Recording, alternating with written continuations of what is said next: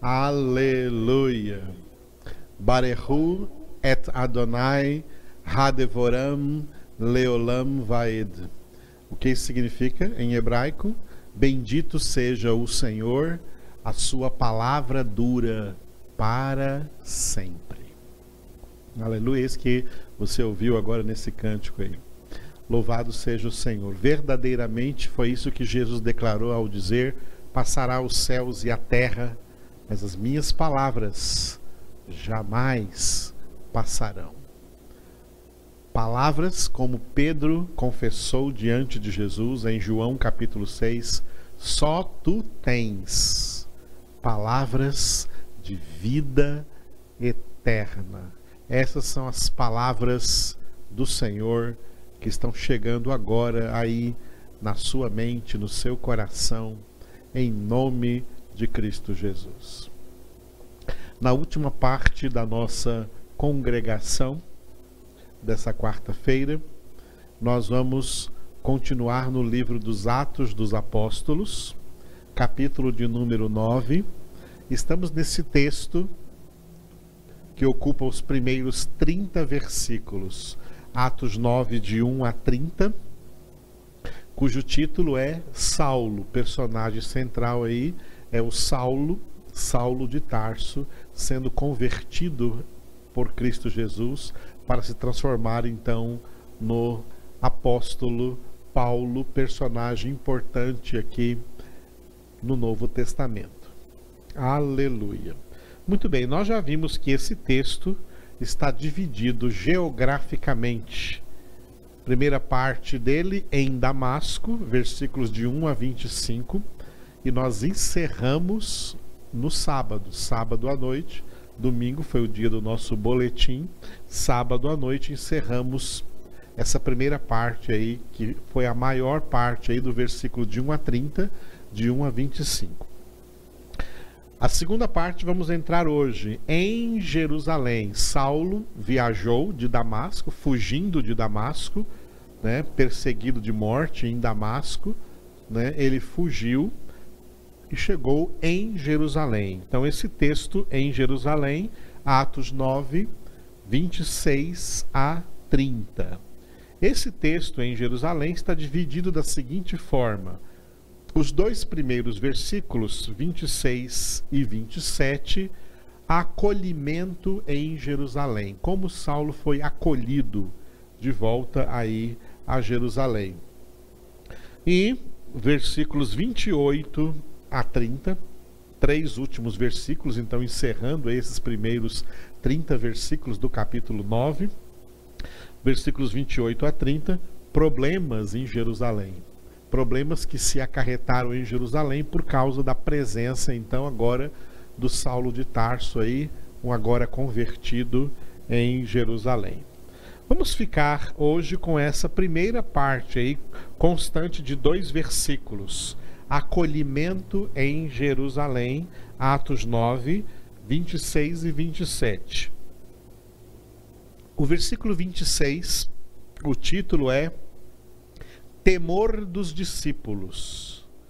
E versículo 27, o título é Atitude de Barnabé. Vamos ficar com esses dois versículos hoje. Vamos ver o primeiro, né? Temor dos discípulos. Atos 9, 26. Tendo chegado a Jerusalém, procurou juntar-se com os discípulos. Todos, porém, o temiam não acreditando que ele fosse discípulo. Repetindo, tendo chegado a Jerusalém, Saulo de Tarso procurou juntar-se com os discípulos. Todos, porém, o temiam, não acreditando que ele fosse discípulo. Bom, vamos nos lembrar que da última vez que Saulo esteve em Jerusalém e saiu de Jerusalém, se despediu de Jerusalém. Ele era o judeu Saulo de Tarso, que estava literalmente odiando o cristianismo, odiando os cristãos e decidido a fazer tudo o que pudesse para destruir a igreja nascente de Cristo Jesus. Essa igreja aí no primeiro século que nasceu a partir do dia de Pentecostes. Saulo odiava essa igreja. Saulo odiava estes discípulos de Jesus Cristo, estes seguidores de Jesus Cristo, esses crentes em Jesus Cristo.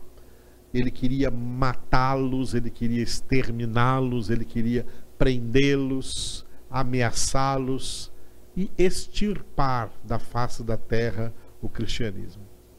Foi assim que ele deixou Jerusalém e se dirigiu para a Síria, para a cidade de Damasco, com autorizações dos religiosos, dos sacerdotes, das autoridades religiosas de Jerusalém, para em Damasco perseguir os cristãos, levá-los presos a Jerusalém, levá-los a, a inquisições, inquiri-los, né? levá-los a tribunais religiosos e, se eles mantivessem a sua fé em Cristo Jesus, fazer com eles o que já haviam feito lá no capítulo 7 com o diácono Estevão, apedrejá-los, matar a todos, exterminar o cristianismo. Foi assim que Saulo saiu de Jerusalém. E agora? Como é que Saulo está agora retornando para Jerusalém? Imagine essa cena. Imagine-se ali e você sendo Saulo de Tarso. Como Saulo está voltando agora para Jerusalém? Ele não está voltando mais como aquele judeu formado aos pés de Gamaliel, que tinha tanta honra no meio da religião judaica, que mesmo sendo ainda jovem, já fazia parte do sinédrio do conselho dos anciãos dos judeus em Jerusalém. Saulo não está voltando assim para Jerusalém.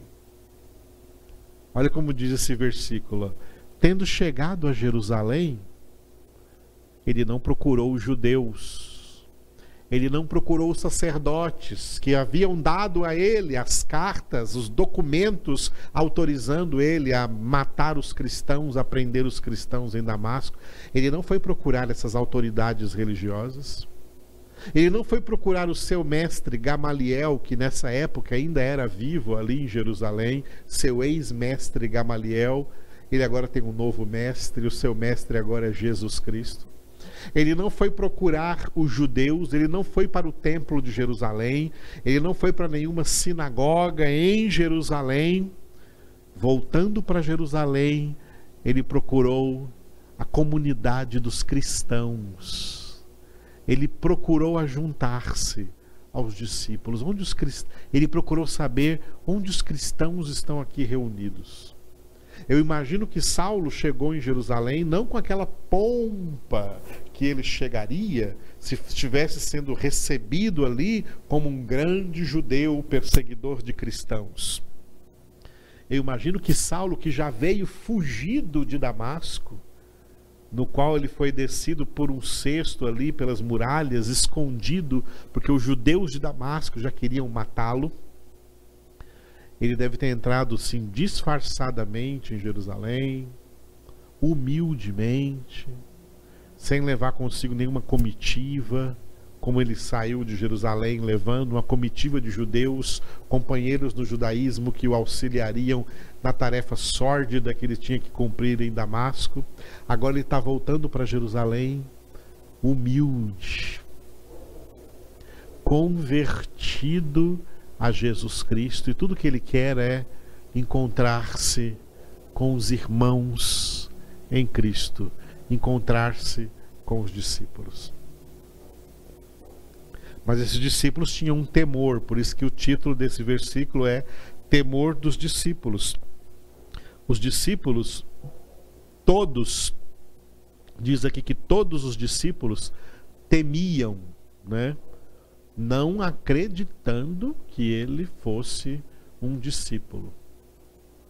Os discípulos né, estavam assim incrédulos. Os discípulos de Cristo, né, apesar de crentes em Cristo, estavam incrédulos acerca se esse homem, né, tão forte perseguidor do cristianismo, estava agora de fato realmente convertido ou se ele estava se disfarçando para como espião entrar aí no grupo dos discípulos, entrar em alguma em alguma casa onde os discípulos estão se reunindo, alguma congregação onde os discípulos estão se reunindo e e aí então dar-lhes voz de prisão, começar uma perseguição a partir daí.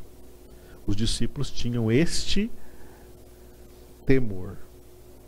Mas surge um discípulo de Jesus Cristo, diferente e muito importante personagem aqui no contexto do livro dos Atos dos Apóstolos, Barnabé. Por isso, o versículo 27 fala da atitude de Barnabé.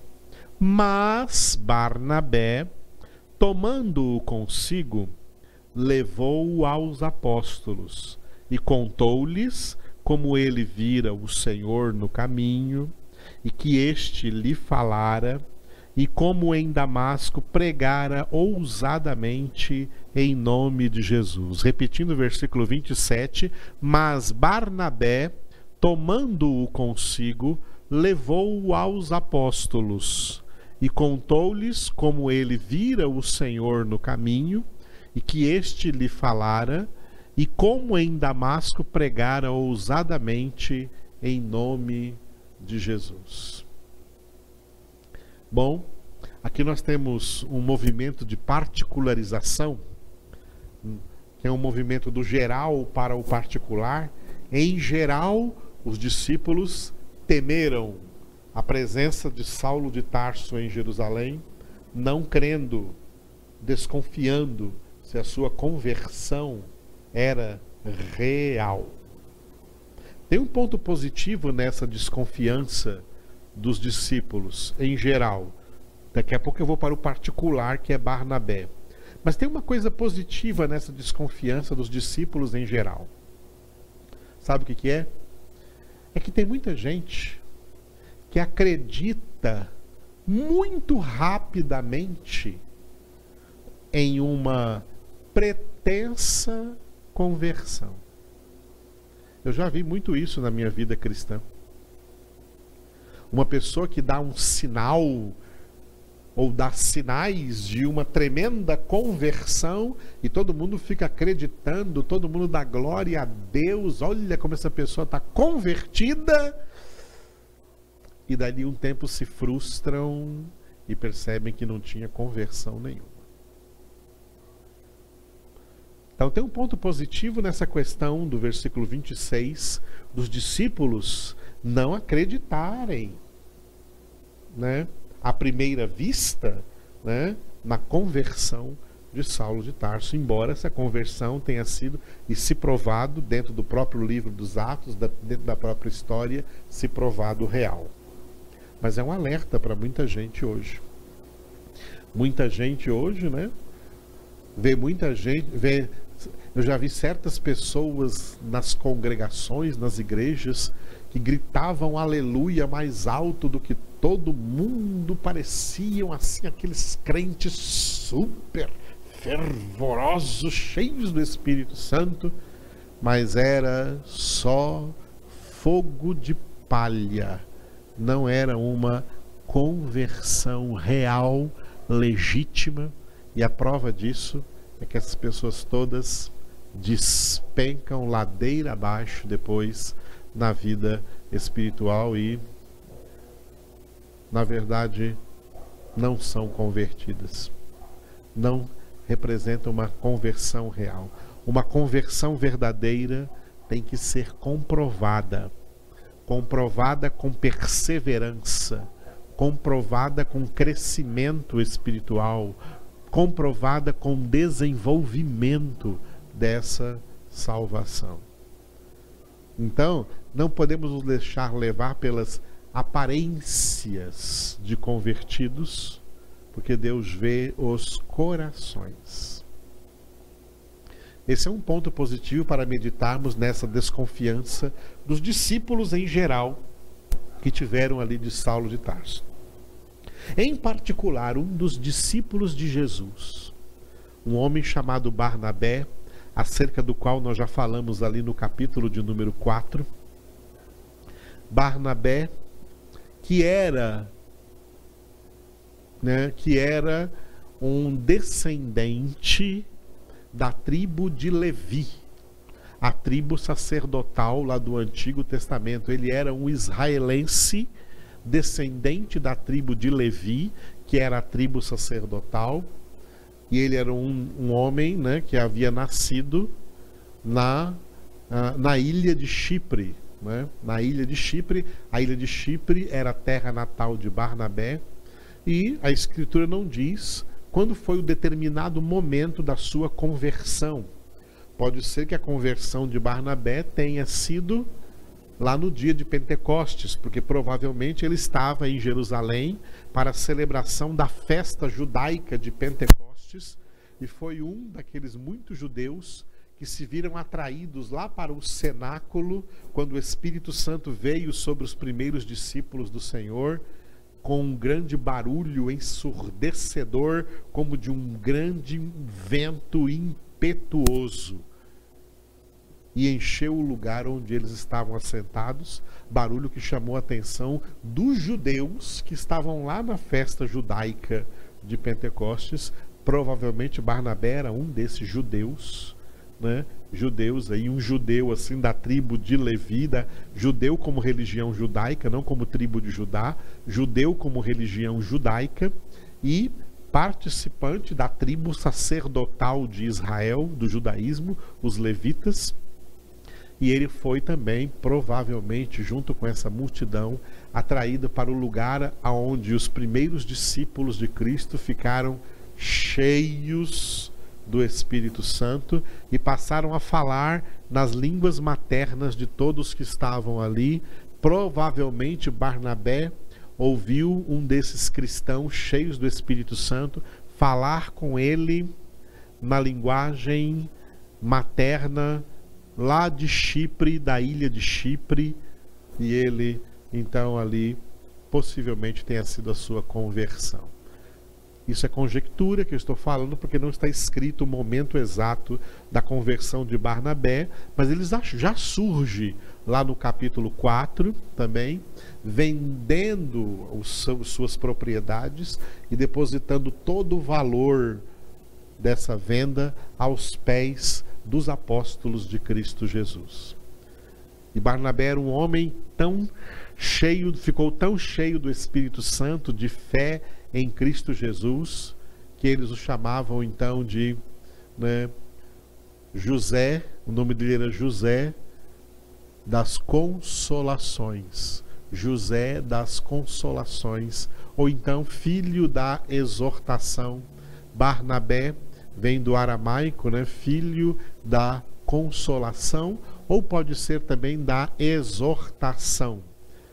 Traduzindo para o grego, vem da palavra parakletos, do verbo paracaléu, que significa tanto consolar como exortar. Então, o nome de Barnabé pode ser filho da consolação ou filho da exortação.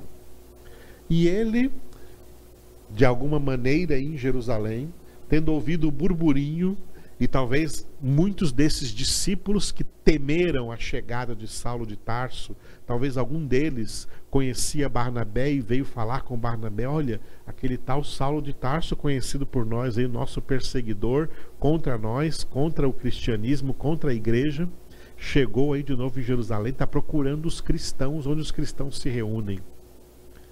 Barnabé decidiu ir ao encontro de Saulo de Tarso. Né? Por isso que esse versículo 27 começa com um mas, uma conjunção adversativa, mostrando que a atitude de Barnabé foi oposta à atitude dos outros discípulos que, por temor do Saulo de Tarso ali, fugiram dele quando ele chegou em Jerusalém.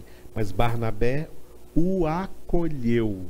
Barnabé acolheu este homem e possivelmente, né, este versículo faz um resumo do que Barnabé fez antes mesmo de tomar Saulo de Tarso consigo e levá-lo aos apóstolos, ele fez ele ele ele conversou, entrevistou Saulo de Tarso, perguntou para ele o que aconteceu. Conta para mim, Saulo, o que aconteceu com você?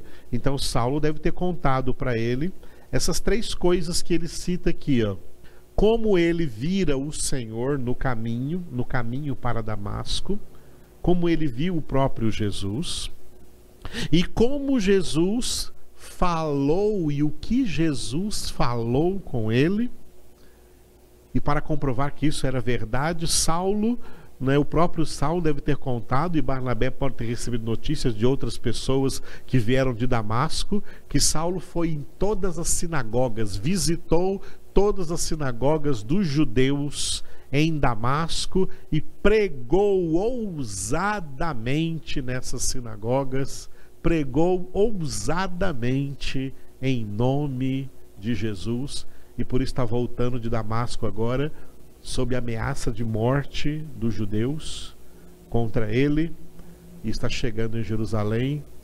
E Barnabé então escuta a sua história, e Barnabé o acolhe, e o Barnabé o apresenta aos apóstolos, para que os apóstolos então tranquilizem os demais discípulos de Cristo, porque esta é uma conversão confirmada. Não adianta alguém querer provar que verdadeiramente é convertido. Cada conversão tem que ser comprovada. Deus nos prova para que por essa prova nós, entend nós provemos que somos verdadeiramente convertidos. Muitos anos mais tarde, Paulo, esse mesmo Saulo de Tarso aqui, ele vai exortar Timóteo. 2 Timóteo 2,15. Procura apresentar-te a Deus aprovado, como obreiro que não tem de que se vergonhar, que maneja bem a palavra da verdade. Saulo aqui passou um período probatório e Barnabé foi um instrumento de Deus importante nesse momento para analisar se há aí verdadeiramente uma conversão, porque infelizmente existem dois tipos de cristãos cristãos por conversão ou cristãos por adesão. Gente que se tornou cristã porque elas mesmas decidiram aderir a alguma instituição cristã, a alguma denominação cristã. E muita gente pensou que por causa disso essa pessoa estava convertida. Isso é um engano. Essa pessoa acaba não passando nas provas, não se apresentando diante de Deus aprovados, mas reprovados. Só quem teve uma genuína conversão será aprovado diante de Deus. Bom, nós já temos o testemunho escriturístico de que Saulo teve uma real conversão. Barnabé foi um instrumento de Deus para fazer essa análise pessoalmente, conversando com Saulo de Tarso. E Barnabé, então, já um crente experiente, convertido, cheio do Espírito Santo, homem de fé, teve o discernimento correto de que a conversão de Saulo era real.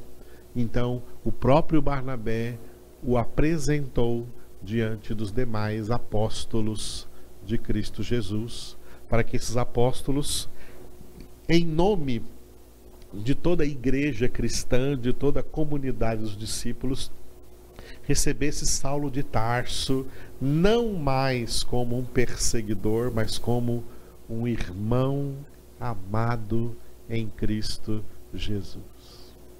Essas histórias, elas são inspiradoras para nós crentes e convertidos verdadeiramente ao Senhor. Aleluia. E elas nos alimentam, alimentam a nossa fé, nos alimentam espiritualmente. Vamos agradecer a Deus. Obrigado, Senhor Jesus, porque da mesma forma como te manifestaste a Saulo de Tarso para convertê-lo, também te manifestaste a cada um de nós. Cada um da maneira como o Senhor sabia ser necessário para a nossa conversão.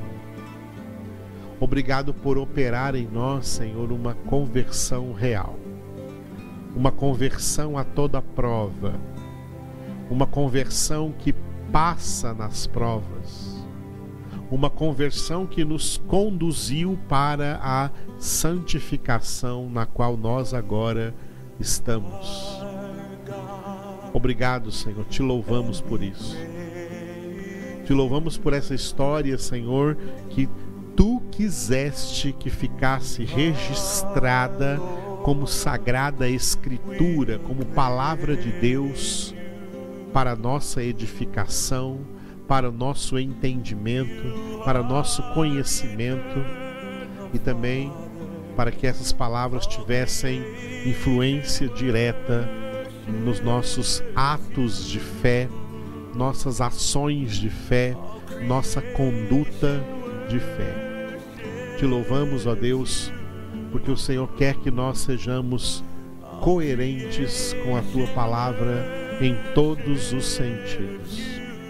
Louvamos, Senhor, bendizemos o teu nome pela grande obra que tu continuas e continuarás fazendo em nossas vidas até que nós sejamos levados para a glória, para a casa do Pai do céu. Obrigado, Jesus, porque tu vens nos buscar e juntamente com o Espírito Santo nós dizemos a Ti: Vem, Senhor Jesus. Nós precisamos de Ti. Nós te queremos logo conosco. Queremos logo encontrar-nos contigo. Queremos logo estar na casa do Pai. Porque este lugar em que agora habitamos é terra estranha e cada vez mais estranha cada vez mais afastados do Senhor. Mas enquanto estamos aqui, que possamos também, como Saulo fez, falar ousadamente deste Evangelho, desta palavra, para quem quer que seja, para a tua glória, Senhor Jesus, a glória do Pai e do Espírito Santo Amém.